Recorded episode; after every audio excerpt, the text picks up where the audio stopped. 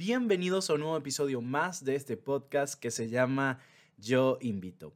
Hoy tenemos el episodio número 28 y estoy realmente feliz porque gracias a Dios hemos podido nuevamente retomar el ritmo de un episodio por semana. Eh, estas dos últimas semanas estuve subiendo a la plataforma del podcast una conversación que tuve con mi esposa hablando acerca de esta linda aventura que hemos tomado en estos seis meses, hablando acerca de lo que hemos aprendido, de lo que hemos vivido, de las cosas que eh, si eran tabú o era verdad, hablando acerca del matrimonio. Así que eh, los últimos episodios, episodio 26 y 27, allí estamos en esa conversación. el episodio 26 estuvimos hablando de nuestra etapa de noviazgo, el episodio 27 hablando de nuestra etapa de estos seis meses de matrimonio. Así que bueno, si no lo has escuchado, te invito para que puedas pasarte y escuchar esta conversación. Siento que es de mucho valor, sobre todo para jóvenes que están, ya sea en plan de matrimonio o simplemente de noviazgo, son jóvenes que quizás en este momento no tienen una pareja, pero están preparándose mental, eh, emocional y espiritualmente para eh, ver cuál es esa persona que Dios va a mandar para su vida. Muy bien, en esta semana eh, tengo un, tema que al principio me llamó mucho la atención y déjame decirle, soy totalmente sincero con esto, al principio no le tomé la seriedad que esto amerita y luego me puse a pensar y dije, oye, esto no es solamente eh, un, tema más. Esto creo que amerita conversarlo, investigar un poquito acerca de esto y llevarlo, ¿por qué no?, al plano espiritual. ¿Y de qué le estoy hablando? Pues resulta que el lunes ah, pasado, estamos hablando del 17 de enero, estaba yo en, la televisión viendo el canal de noticias, últimamente estoy viendo bastantes noticias, estaba yo sentado viendo las noticias acá en un canal eh, de, de Nueva York y estaba viendo las noticias y resulta que uno de los titulares es Hoy es el día más triste del año. Y precisamente así se titula este episodio del podcast, El día más triste del año. Yo me quedé como que, ya pero ¿cómo que hoy es el día más triste del año? ¿Qué, tiene que ver eso? ¿Por qué hoy? ¿Por qué no mañana? ¿Por qué no ayer? Pues resulta, y me puse yo a, investigar, resulta que un hombre llamado el doctor Cliff Arnold de la Universidad de Cardiff en, Inglaterra, en Reino Unido, en el año 2005 lanzó a través del portal Sky Travel, lanzó una publicación de un estudio eh, científico que él preparó para determinar que el tercer lunes de cada mes es el día más triste del año. Así como usted lo está escuchando, el tercer lunes de cada mes así es a partir del 2005 que se publica este artículo, es el día más triste del año. Para eh, este año 2022, el día correspondió al 17 de enero, es decir, el lunes pasado. Y yo estaba escuchando y yo decía, oye, pero, pero, ¿por qué? Yo he escuchado, por ejemplo, acá, en, países como este, son países hacia el norte, nosotros hoy por hoy tenemos noches muy largas y días cortos. Aquí está amaneciendo ah, prácticamente casi a las 7 de la mañana y está oscureciendo, aunque ya pues la hora ha ido corriendo un poquito, pero actualmente está oscureciendo a las 5. El, el, atardecer es a las 5 de la tarde. Entonces, de 7 a 5 es de día y a partir de eso es noche. Entonces, sí había escuchado artículos hablando acerca de esto en donde mencionaban que esto, el mucho tiempo de noche, poco, poco tiempo de día, hacía que nuestro, nuestra felicidad, por decirlo de algún poco, de, alguna forma se viera afectada. De hecho, en países nórdicos, hablando como por ejemplo Suiza, Suecia, Noruega, eh, al tener tanto frío y al ser todavía más fuerte este contraste del día y noche, al tener días muy cortos, eh, tienden a tener una gran, un gran porcentaje de estar propensos a la tristeza y a la depresión. Y yo dije, oye, ¿será que este artículo del doctor Cliff eh, va relacionado a eso? Claro, es enero, el, el clima y todo lo demás, pero me di cuenta, y en mi investigación me di cuenta que no solamente es por el clima, no es solamente por el frío, no es solamente porque los días son más cortos. Dije, oye, ¿será que eh, es por el virus? Pues no, tampoco, porque en el 2005 no existía, pero ni cerca, el eh, coronavirus. Pero díganme ustedes, qué interesante porque de por sí los lunes para muchas personas son experiencias bastante, uh, digamos así, bastante caóticos. Mm, uno viene de un fin de semana descansando, pasándola bien con la familia, saliendo. Y viene el lunes, y ustedes saben, los lunes las cobijas pesan el doble, uno tiene más sueño que nunca, la pereza. A veces a mí me ha pasado varias veces casi que lo único que lo levanta a uno es, es las deudas que uno tiene y dice, chin, tengo que ir a trabajar porque si no las deudas no se, va, no se van a pagar solos, los biles no se van a pagar solos. Así que pues tenemos que salir. Sin embargo, eh, estaba viendo que muchas personas, hablando acerca del lunes, comienzan la semana con lo que ellos denominan el pie izquierdo. Por lo tanto, están propensos a que les sucedan cosas malas porque su actitud al enfrentar la semana está bastante decaída. Sus ganas de salir adelante, de enfrentar la semana con la mejor o el mejor optimismo, con la mejor aptitud, están por el piso. Por lo tanto, están propensos a, eh, digamos que vivir una experiencia no tan agradable, llegar con poco ánimo a trabajar y el jefe lo va a regañar uno por eso y de repente lo dejó el bus y llegó uno tarde al trabajo, simplemente porque la actitud no es la mejor. Pero tampoco esto es el, el factor más importante para que el tercer lunes de cada año sea el día más triste del año. No solamente porque es lunes, no pues resulta y acontece que el doctor Cliff Arnold, él utilizó sus conocimientos en cuanto a esto al campo del el conocimiento humano, de la mente, de, las de ah, emociones. Y entonces comenzó él a formular una posible fórmula, valga la redundancia, en donde él tomó en cuenta el tiempo desde Navidad, cuánto tiempo ha pasado desde Año Nuevo y las resoluciones que se tomaron en Año Nuevo, el tiempo, los bajos niveles motivacionales y ah, los bajos niveles de autoestima. Pues con esta fórmula que él ideó y ustedes pueden buscarla en, internet, a propósito, este lunes es denominado como el Blue Monday. Eh, sería como el lunes azul, Blue Monday. Ustedes colocan allí en su Google Blue Monday y les va a aparecer toda la información que yo les estoy dando, les va a aparecer para que puedan corroborar que esto es eh, verdad, es verídico. Pues resulta que sí, el clima tiene mucho que ver con el estado bajo del ánimo. Un clima frío eh, eh, pone propensa, digámoslo así, a la persona a enfrentar el día con una actitud más baja. Pero eso no lo es todo. También estamos hablando, y esto a mí me pareció súper interesante, de la deuda que nosotros adquirimos para comprar las cosas que compramos para Christmas, para Navidad. Fíjense lo interesante del caso. Según Cardiff, ya para el tercer em, lunes de enero, es decir, el tercer lunes del año, ya para esta fecha comienzan a llegar los recibos de las tarjetas de crédito o de las compañías a las cuales nosotros le compramos cosas.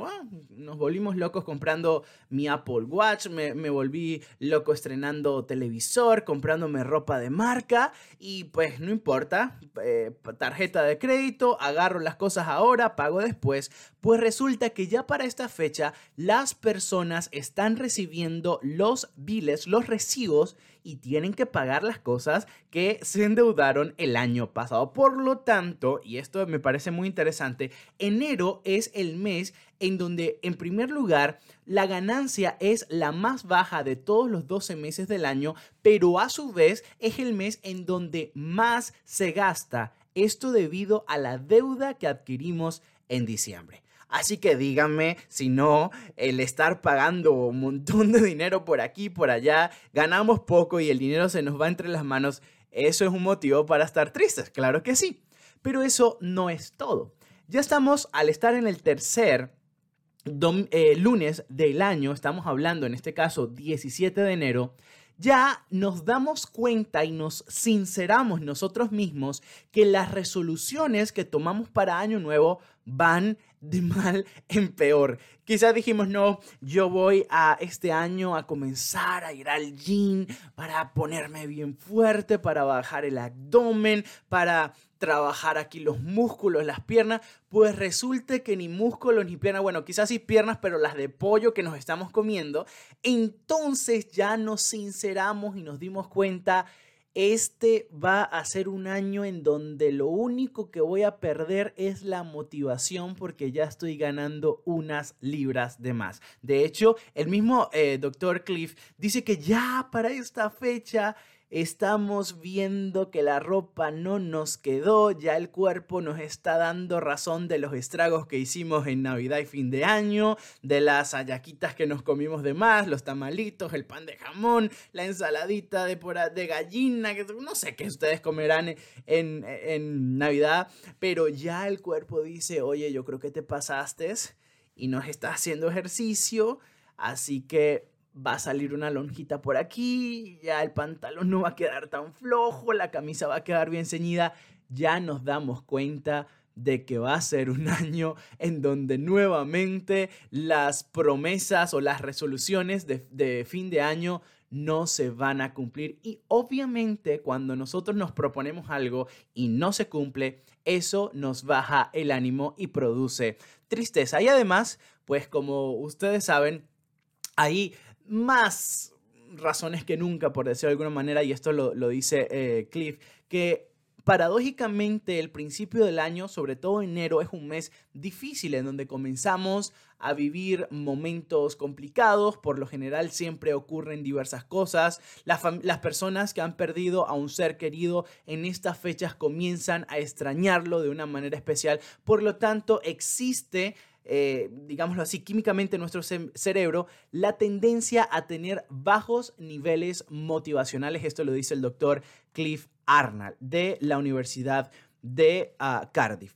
Pues resulta que yo estaba leyendo esto y dije, oye, pero, pero realmente alguien le presta atención a esto hablando de lo del Blue Monday, el día más triste del año. Pues resulta que más personas de las que yo creía no solo le prestan atención a, e, esta, a realidad, según ellos, sino que ellos eh, han hecho literalmente una campaña en donde yo estaba viendo en, Twitter eh, la etiqueta con el Blue Monday que pasó el, el 17 de enero muchísimas personas diciendo, es verdad porque hoy estuve más triste que nunca, es verdad porque hoy todo me salió mal y estoy llorando en el baño, decía, estoy aquí leyendo un tweet, estoy llorando en el baño porque todo me salió mal el día de hoy. Fíjense este que estoy leyendo acá, el Blue Monday es real. Hoy eh, mi novio acaba de romper conmigo después de tres años y medio de relación.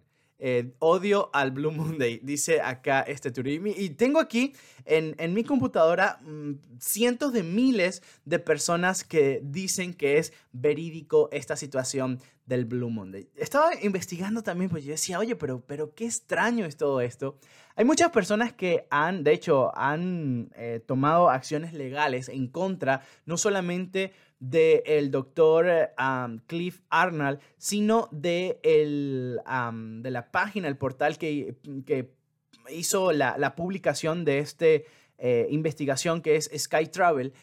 Eh, estaban, eh, tomaron acciones legales porque dicen que esto no ayuda en absolutamente nada a la población, que simplemente es una campaña publicitaria propuesta por Sky Travel, que es básicamente una em, agencia de viajes. Y dice, obviamente, la gente que está triste, ellos presentan la solución. Oye, para que no estés triste, cómpranos allí un vuelo de viaje, te vas a viajar y te vas a poner bien happy. Entonces dicen que es simplemente una campaña eh, publicitaria. Aquí estoy leyendo. Eh, que se realizó sin ningún apego al proceso científico ni psicológico y eh, dice que inclusive están eh, apoyando, están presionando bastante para que la Universidad de Cardiff se distancie públicamente no solo del doctor Arnold, sino que desmienta todo lo que él ha dicho en su eh, publicación. Pero bueno, sea verdad o sea mentira esta situación del día más triste del año, lo que sí es totalmente verdad es la tristeza. La tristeza es algo con la cual nosotros acá en este mundo hemos tenido que vivir y yo creo que todas las personas que están escuchando este podcast en este momento han experimentado tristeza. Em, yo en episodios anteriores les dije que el año 2021 para mí fue un año increíble, un año maravilloso, que sucedieron cosas maravillosas, pero al mismo tiempo fue un año triste, un año también de malas noticias, como la, la muerte de mi abuelita, en donde corrieron un montón de lágrimas, en donde el corazón se puso bien chiquitito y arrugadito. Y yo creo que, yo creo que todos, directa o indirectamente, hemos perdido a un familiar, a un amigo, a un conocido, una persona que, que amábamos y apreciábamos, ya sea a raíz del virus, ya sea a raíz de una enfermedad terminal como el cáncer que está acabando con tantas personas en todo el mundo. Siento que la tristeza a veces eh, forma inclusive parte de la vida de las personas. Como les dije hace unos minutos atrás, eh, últimamente estoy viendo bastantes noticias y, me he quedado impresionado y pasmado con todas las cosas que están sucediendo a mi alrededor que yo no era consciente de eso. Tantas personas que están muriendo a manos de la violencia, tantas personas que están eh, eh, sufriendo a raíz de todos los, estragos naturales que están, que están pasando alrededor del mundo. El sábado, si no me equivoco, esta, ah, esta situación que, que pasó en, en, una isla si no me equivoco, el nombre es, Tonga.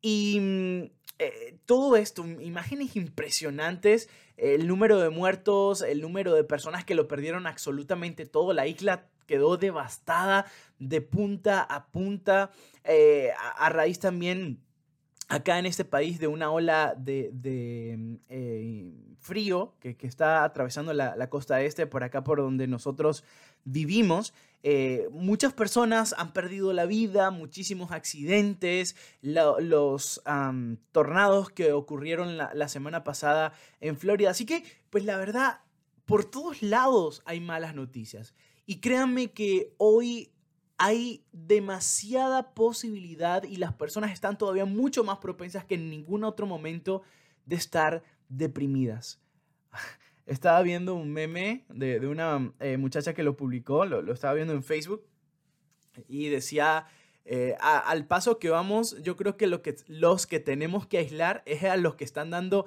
negativo al, al COVID-19. Porque es increíble la cantidad de personas que están contagiadas, que han salido positivos últimamente. en nuestras iglesias, yo creo que por lo menos en la iglesia donde yo asisto lastimosamente, en las últimas semanas la mitad de la iglesia ha sido eh, contagiada eh, y ha estado ausente. De hecho, las iglesias están vacías porque las personas tienen miedo nuevamente de ir a las iglesias por, por el alto número de contagios que hay de, esta variante del Omicron. Y, bueno, las noticias eh, están a la orden del día para que nosotros inclusive lleguemos a pensar, siendo cristianos o no, este mundo está realmente patas para arriba. Ahora, yo me hice una pregunta y por eso dije, al, principio me dio risa esto, el día del Blue Moon, del día más triste, pero me puse a pensar y dije, oye, pero es que la tristeza eh, es un tema serio, es un tema real, es algo con la cual nosotros como cristianos tenemos que eh, batallar, tenemos que convivir y salir airosos de esto. Porque si bien es cierto, el Evangelio es de buenas noticias, el mensaje de la cruz alienta al cristiano y además Pablo constantemente, sobre todo en el libro de Filipenses, insta, insta y vuelve a instar a los de Filipenses para que ellos estén en el gozo del Señor. Y a veces llegamos a pensar, y esto lo hemos tomado a veces literalmente, hablando de que no, el cristiano tiene que estar en el gozo del Señor. Hemos llegado a pensar que un cristiano que esté triste, un cristiano que se deprima, es un mal cristiano. Y te lo digo porque yo en lo particular he pasado por momentos en mi vida en donde literalmente estoy cabeza para abajo, eh, arrastrando mis pies con una, como quien dice, por la, con la moral por el piso. Y llego a pensar, oye, qué mal cristiano soy. Qué, qué, qué, vergüenza con Dios, qué va a pensar Él de mí, Él todo lo que hizo por mí, Él todo lo que hace por mí, y yo aquí con, con tristeza, yo aquí con depresión, yo aquí lamentándome por mis cosas, y digo, qué mal cristiano soy. Pero saben, hay algo que a mí me fascina de, de Dios y sobre todo de la intención que Él eh, realizó al dejarnos a nosotros las Sagradas Escrituras, la Biblia. Me encanta la sinceridad con la cual Dios aborda el tema de la tristeza, de la depresión. Y creo que eh, todos los libros tienen un porqué, ¿verdad? Todos los 66 libros, tanto los 39 del Antiguo Testamento como los 27 del Nuevo Testamento, hay un porqué, ¿verdad? Detrás de cada, de cada libro hay un porqué. Pero siento yo que el porqué de un libro tan especial, a veces tan poco leído, tan poco estudiado, y siento yo, de verdad, se los puedo asegurar, que es un libro de los más profundos y reveladores que hay en la Biblia. Y le estoy hablando del libro de Job. El libro de Job, y esto es mi humilde opinión, es a la, conclusión que yo he llegado, el libro de Job aborda la tristeza, la depresión de una, de una óptica totalmente humana, sincera y a la vez correcta. Cuando yo voy al libro de Job y veo a Job, Job está realmente triste. Y creo que tenía suficientes razones para estar triste. Job en un día lo perdió todo, absolutamente todo. Todo lo material, todo. O sea, todo lo que se podía perder, lo perdió. Pero no solamente lo material, porque está el famoso refrán, lo material se recupera, ¿verdad? Que a veces uno, es una de las frases que más duele a veces cuando uno, ah, no importa, lo material se recupera. uno como que sí, pero va a tener que trabajar un montón de años, ¿no? Pero bueno, lo material se recupera. Pero hay algo que Job no iba a poder recuperar. No le podían decir, no, Job, tranquilo, lo material es un montón de, de ovejas, de caballos, de vacas que tenía. No importa, Job, lo material se recupera, no. Pero él perdió también a sus hijos. A todos. Todos murieron ese día. ¿Qué le dices a un papá que ha perdido un hijo? ¿Qué le dices? Ahora, ¿qué le dices a un papá que ha perdido a todos sus siete hijos? Todos, absolutamente todos murieron. ¿Qué le dices? De hecho, ahí faltaba, como quien dice, la cerecita del pastel. Job pierde su salud. Cae sobre él una enfermedad que lo estaba matando, que estaba acabando con su vida. Y ahí su esposa, al ver la situación, al ver que lo habían perdido todo, que sus hijos estaban muertos, que ya no eran siete hijos, sino siete cajones en donde estaban sus hijos, sus cuerpos inertes, y ver a su marido que está, dice la Biblia, rascándose con una teja, con un pedazo de piedra porque no aguanta las heridas de su cuerpo. Y su mujer le dice, ¿sabes qué, señor Job? Deja ya tu fe altruista, maldice a Dios y muérete. Y uno dice, oye, qué, qué mal. Imagínate, es tu esposa en vez de darte ánimo. Ya, pero es que olvidamos que ella también lo perdió todo. Que ella actuó como quizás yo hubiese actuado. Recriminándole a Dios, diciéndole, ¿esto es así es como me pagas? Yo dedicando mi vida a ti, yendo a la iglesia, dando estudios bíblicos, hablándole a las personas a ti, y así es que me pagas. Eso fue básicamente lo que hizo la mujer. De hecho, la Biblia nunca menciona que su esposa se fue y lo dejó solo, nunca lo menciona. En lo particular yo pienso que la esposa de Job no lo abandonó. Se le saltaron los cables porque yo creo que a cualquiera de nosotros se le hubiese saltado y hubiese dicho eso o cosas peores pero estuvo allí. Es lo que, es lo que creo. por lo menos la Biblia nunca dice que se fue. Después, eh, cuando Job, eh, Dios lo restaura, tiene más hijos, yo pienso que fue con la misma mujer. Ahora, ¿cuál, cuál es la actitud de Job? ¿Cuál es la actitud de Job? Porque lo que Job hace es para mí un acto impresionante de lo que es realmente la fe. De hecho, yo quiero leerte un versículo. Yo eh, en Job capítulo 19, versículo 25 al 27, dice, yo sé que mi redentor vive y al final se levantará sobre el polvo y después de deshecha, eh, y después de deshecha está mi piel, en mi carne he de ver a Dios, al cual veré por mí mismo y mis ojos lo verá y no otro, aunque mi corazón desfallece dentro de mí. Él lo había perdido todo y aún así dice, yo sé que mi redentor vive. La tristeza es real. Y el ejemplo de Job me permite a mí entender cómo yo puedo enfrentar la tristeza. Si tú como cristiano en este momento estás pasando por un tiempo difícil, te sientes triste, cabizbajo, chasqueado, te sientes derrotado, no te sientas mal. Y no dejes que el enemigo te haga sentir un mal cristiano. Porque está permitido estar triste y aún deprimido.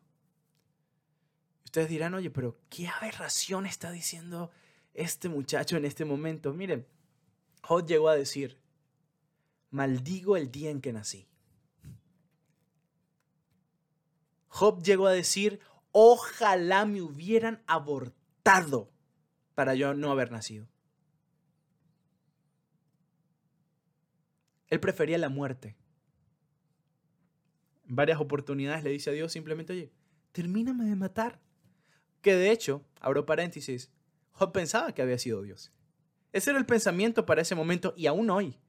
Si cosas malas te pasan es porque tú hiciste cosas malas. Job no hizo una cosa mala y nada de lo que le pasó a Job, Dios se lo mandó. Satanás intervino. Ustedes, quizás en otro momento vamos a abordar de lleno el tema de Job, pero Satanás fue el que intervino. Y Dios le permitió que actuara, pero quien le mandó a eso no fue Dios, fue Satanás. Y Job, aunque pensaba que era Dios quien le había mandado todo esto, aún así tiene la fe, la semejante fe para decir, yo sé que mi redentor vive. Y al final se levantará sobre el polvo. Y dice una frase impresionante y termina diciendo el versículo 27, aunque mi corazón desfallece dentro de mí, aunque no tengo fuerzas, aunque estoy triste, aunque me siento cabizbajo y deprimido, yo sé que mi redentor vive. Job estaba triste y tenía depresión, como yo también he pasado por cuadros como este. Y el cristiano debe enfrentar este tipo de situaciones de la mejor manera. De hecho, no está mal, absolutamente nada mal, que un cristiano se permita ir a un psicólogo, por ejemplo. Y de hecho, como iglesia tenemos la bendición de tener psicólogos que no solamente abordan la mente desde el punto de vista de la mayoría de personas que, estudian la, la psicología, sino abordan este tema de la psicología desde el punto de vista bíblico. Por ejemplo, yo como estudiante de teología recibí formación en psicología, digámoslo así, psicología bíblica o cristiana. Y todos los pastores reciben formación y deberían estar constantemente recibiendo formación para, para este tipo de temas un, joven que está pasando por un momento difícil, una esposa que está viendo cómo su matrimonio eh, eh, se está cayendo, una jovencita que llega con el pastor a decirle que ha sido abusada y, que ha pasado mucho tiempo de eso después de, después de esa situación lamentable, pero todavía sigue arrastrando el dolor eh, y el miedo que le produjo esa, esa terrible experiencia. Un pastor está preparado para, para, para digámoslo así, sesiones de terapia. Lo que, lo que se llama en, teología, lo que se llamaría consejería eh, cristiana. Por lo tanto, Dios ha dejado las herramientas necesarias. Estamos hablando de la Biblia, de las promesas que hay en la Biblia. Estamos hablando de eh, profesionales de, la salud mental que están siendo eh, o que fueron desarrollados en un ambiente cristiano y que presentan una ayuda cristiana. Y no te sientas mal si tienes que recurrir a un psicólogo cristiano, a, tu pastor para, para una consejería eh, hablando acerca de la salud mental. No te sientas mal. Jesús mismo experimentó el dolor. Jesús lloró de tristeza frente a la tumba de su amigo Lázaro. Vemos a un Jesús diciendo, Padre, si es posible, pasa de mí esta copa. Yo no entiendo quién nos vendió el falso concepto de ese, evangelio del triunfalismo, de ese evangelio de los, de los fuertes y valientes, de ese evangelio de los que nunca pueden presentar una simple, un simple momento de, de duda, de miedo, porque dejan de ser cristianos. Ese no es el evangelio. Encontramos en diferentes oportunidades, por ejemplo, me viene a la mente en este momento a Pedro con esa, eh, con, con esa experiencia del Pedro negando a Jesús, sintiéndose tan triste de haberle fallado al maestro, pero ahí estaba el maestro diciéndole, apacienta mis ovejas. Y en cada momento que yo le fallo a Dios, en cada momento en donde no hago lo que debería hacer, en donde me siento mal, el Señor llega a mí y me dice, aquí estoy contigo. Ese es el verdadero evangelio. Bienaventurados los débiles, los pobres. Las bienaventuranzas van por esa, por esa parte. Este evangelio no es de los fuertes, es de los débiles que se aferran al único fuerte que es Jesús. La tristeza es real y un cristiano puede experimentar la tristeza. Un cristiano puede experimentar la depresión, si no pregúntenle a Elías. Elías dijo, Señor, me quiero morir. Y si tú hoy vas a un psicólogo, de hecho, si colocas en Google me quiero morir o me quiero suicidar, de una vez te mandan para una línea de ayuda. Porque eso es claro, eh, un claro mm, ah, señal de un posible suicidio. Ya no quiere seguir viviendo. Y eso lo, lo dijo Elías. El profeta de Dios. El hombre que Dios se lo llevó al cielo en un carro de fuego. Imagínense qué mayor ejemplo que este. Y Elías, vivió con la depresión. Pero ¿saben qué? ¿Cómo trató Dios la depresión de Elías? Alentándole, dándole comida, dándole respaldo, dándole valor, diciéndole, hey, vamos profeta, levántate, come y camina, porque te quedan 40 días que vas a caminar sin descansar. Come, vamos, levántate. Ese es el Dios. Dios que no dice, hey, Elías, ¿qué pasa, papá? Así como si fuera un entrenador de gimnasio, un, preparador físico. ¿Saben cómo es, no? Vamos, tú puedes. Dame una más, dame otra más. Y, así pensamos que Dios está así. No, tú puedes. Si te caes, ya no te quiero. Si, si pecas, ya no eres mi hijo. Vamos, una más. No, ese no es Dios. Dios va hasta nosotros en el polvo del suelo del pecado. Y nos extiende la mano y nos dice, hijo, te volviste a caer, pero aquí estoy yo para levantarte nuevamente. Y para ayudarte para que no te caigas más. La tristeza es una realidad, pero el amor de Dios también lo es. Quiero terminar leyéndote un salmo. Un salmo que está entre uno de, de los salmos más hermosos, según yo, de la Biblia. El Salmo número 42. ¿Quién escribió este salmo? David.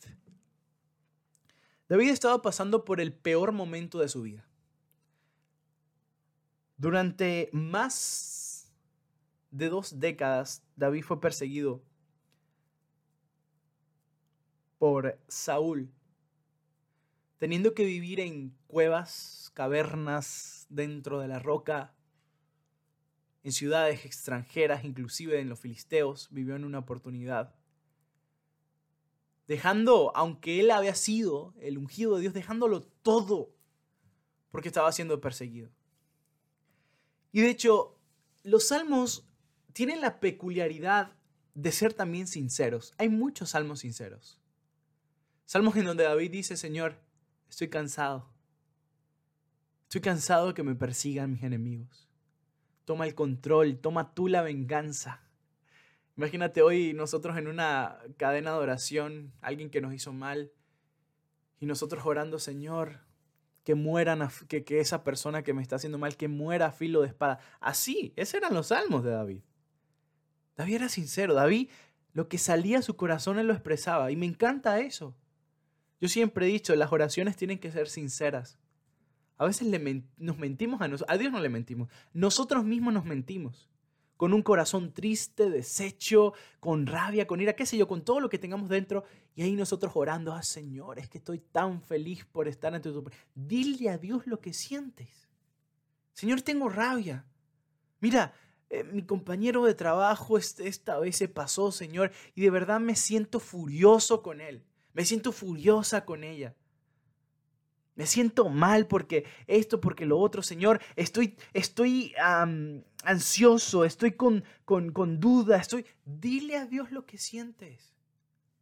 No hay nada que un padre valore más que un hijo vaya con él de manera sincera y le cuente lo que está pasando. Y David lo entendía muy bien. Constantemente abría su corazón y dejaba que saliera todo lo que había dentro. Me encanta porque hay muchos salmos en donde comienza de esta manera, Señor, el, mis enemigos, no sé qué, pero termina alabando el nombre de Dios, porque David, en medio de todo eso, se da cuenta de lo que realmente es importante, del que realmente es bueno, del que realmente quiere lo mejor para la vida del rey, del rey David en este caso, aunque no había sido coronado todavía. Y era Dios. Él termina alabando el nombre de Dios. Y el Salmo 42, él lo escribe literalmente en el desierto en el desierto de la persecución. Perseguido por su suegro, agobiado hasta lo más que se puede experimentar el hombre. Y en medio de todo esto, el, el salmista dice, versículo 1, como el ciervo brama por las corrientes de las aguas, así clama por ti, oh Dios, el alma mía. Mi alma tiene sed de Dios, del Dios vivo. ¿Cuándo vendré y me despertaré delante del Dios? Yo no sé si has pasado por momentos como este. Estaba, leyendo acerca de este salmo y me encontré con algo bastante particular. Y es que el ciervo es un animal eh, bastante rápido. Ustedes han visto estas carreras entre los leones y los ciervos y estos, estos ciervos corriendo a toda velocidad. Pues son animales bastante rápidos, pero tienen una particularidad que toman mucha agua, mucha agua. Sobre todo las hembras en el momento de la lactancia o cuando están siendo perseguidas, tienen que ingerir muchas cantidades de agua. Y el ciervo cuando no encuentra agua comienza a jadear y comienza a buscar con todo lo que puede una fuente de agua.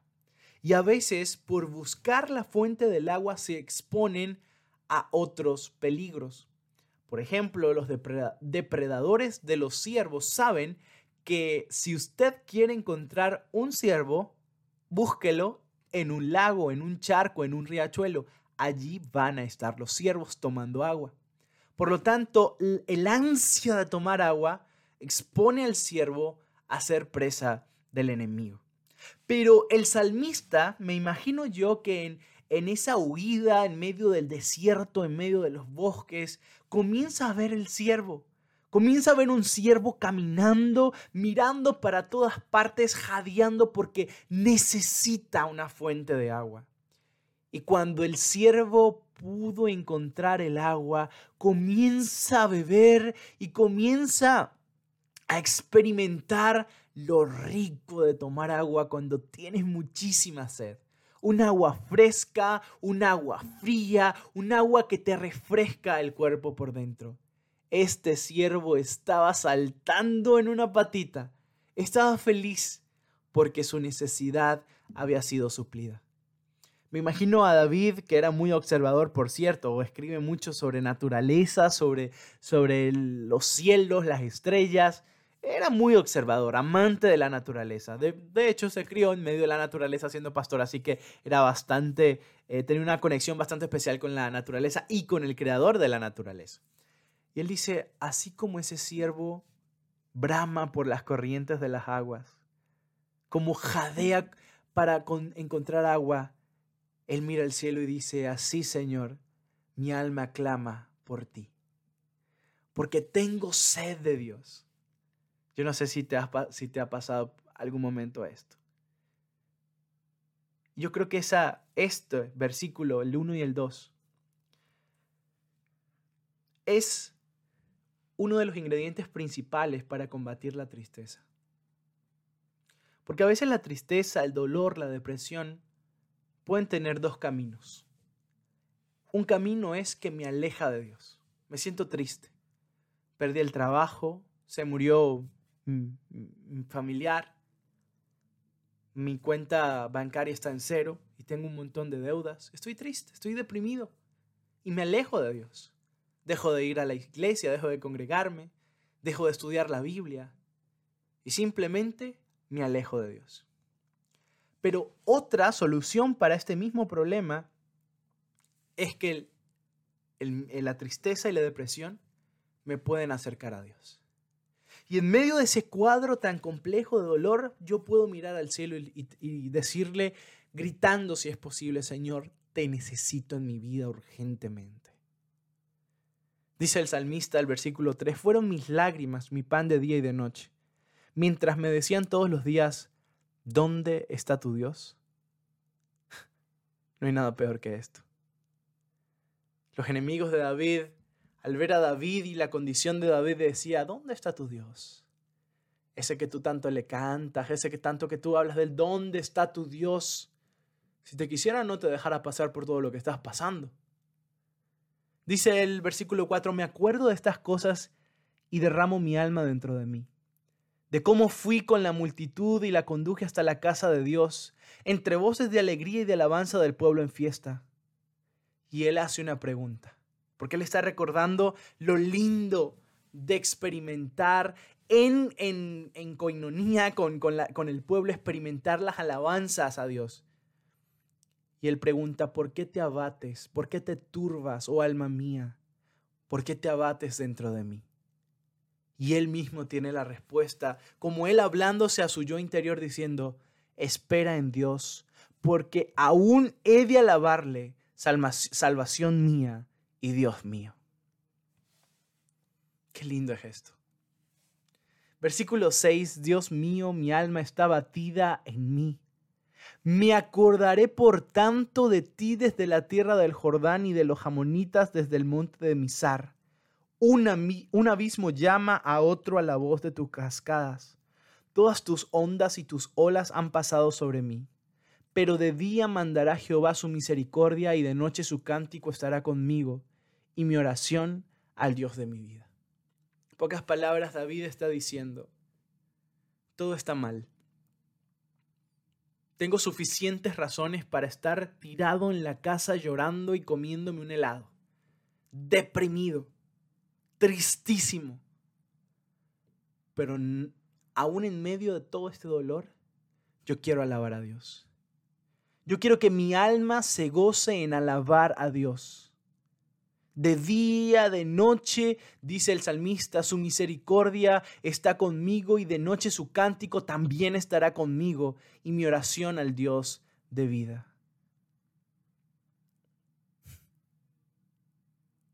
Versículo 9, diré a Dios, roca mía, ¿por qué te has olvidado de mí?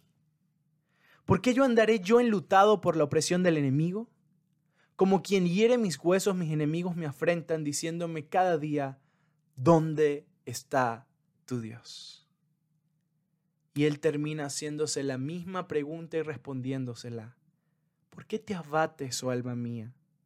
¿Y por qué te turbas dentro de mí? Espera en Dios, porque aún he de alabarle, salvación mía y Dios mío. Querido amigo, querida amiga, la tristeza es real pero el amor de Dios también lo es. David en medio del peor momento de su vida, enemigos buscando para matarle, escondido quizás en una cueva en medio del desierto, desprotegido, solo, triste, agobiado y deprimido. ¿Qué hace el salmista David? Mira al cielo y dice, Señor, voy a alabarte. Señor, voy a cantar cánticos de alabanzas a tu nombre. Voy a esperar en ti, porque aún con todo en contra voy a alabarte, porque eres salvación mía y porque eres mi Dios. Enfrenta así la tristeza. No te estoy diciendo no te pongas triste, no. Van a haber momentos duros, momentos de lágrimas, momentos en donde ni siquiera vamos a poder conciliar el sueño. Pero te reto, así como lo hizo David, haz tú. Cuando todo parezca perdido y cuando tú parezcas vencido por las circunstancias y los problemas, mira al cielo y alaba el nombre de Dios.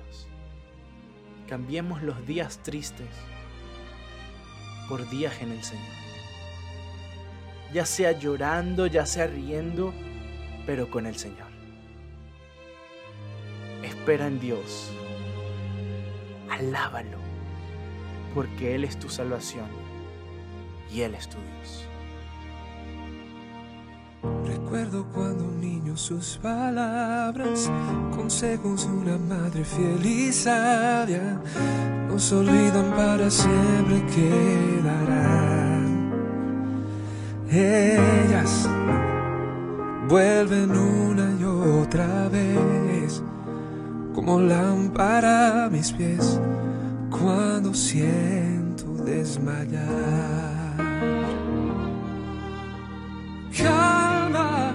Que la vida no se acaba con el sol de la mañana volverás a sonreír.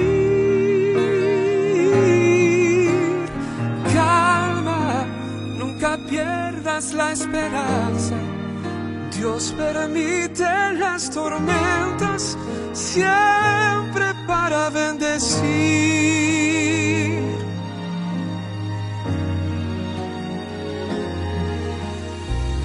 Sé que piensas que tu historia acaba y que al final no ha sido cuento de hadas, que tus sueños no verán la realidad. Oh, pero no, no te rindas, ten confianza, que la última palabra Dios es quien la escribirá que la vida no se acaba y con el sol de la mañana volverás a sonreír. Calma, nunca pierdas la esperanza. Dios permite las tormentas